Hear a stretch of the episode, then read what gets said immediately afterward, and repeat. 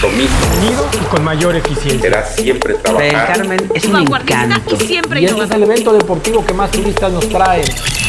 What's up, Riviera Maya? This is George Espo. Welcome to CJR News. Authorities refuse to vaccinate a minor protected in Quintana Roo. A minor under 12 years old, originally from Chetumal, won an amparo to be vaccinated against COVID 19, but the Ministry of Health refused to do so.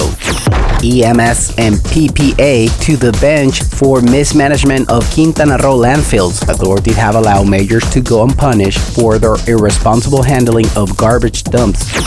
Another taxi driver is murdered in Cancun. It's the third in three days. The taxi driver had at least five bullet wounds occurred in the Real Las Quintas subdivision of the 202 region of Cancun. Libraries of Cancun reopened their doors. It should be remembered that after the health contingency due to COVID, the Benito Juarez libraries were victim of crime.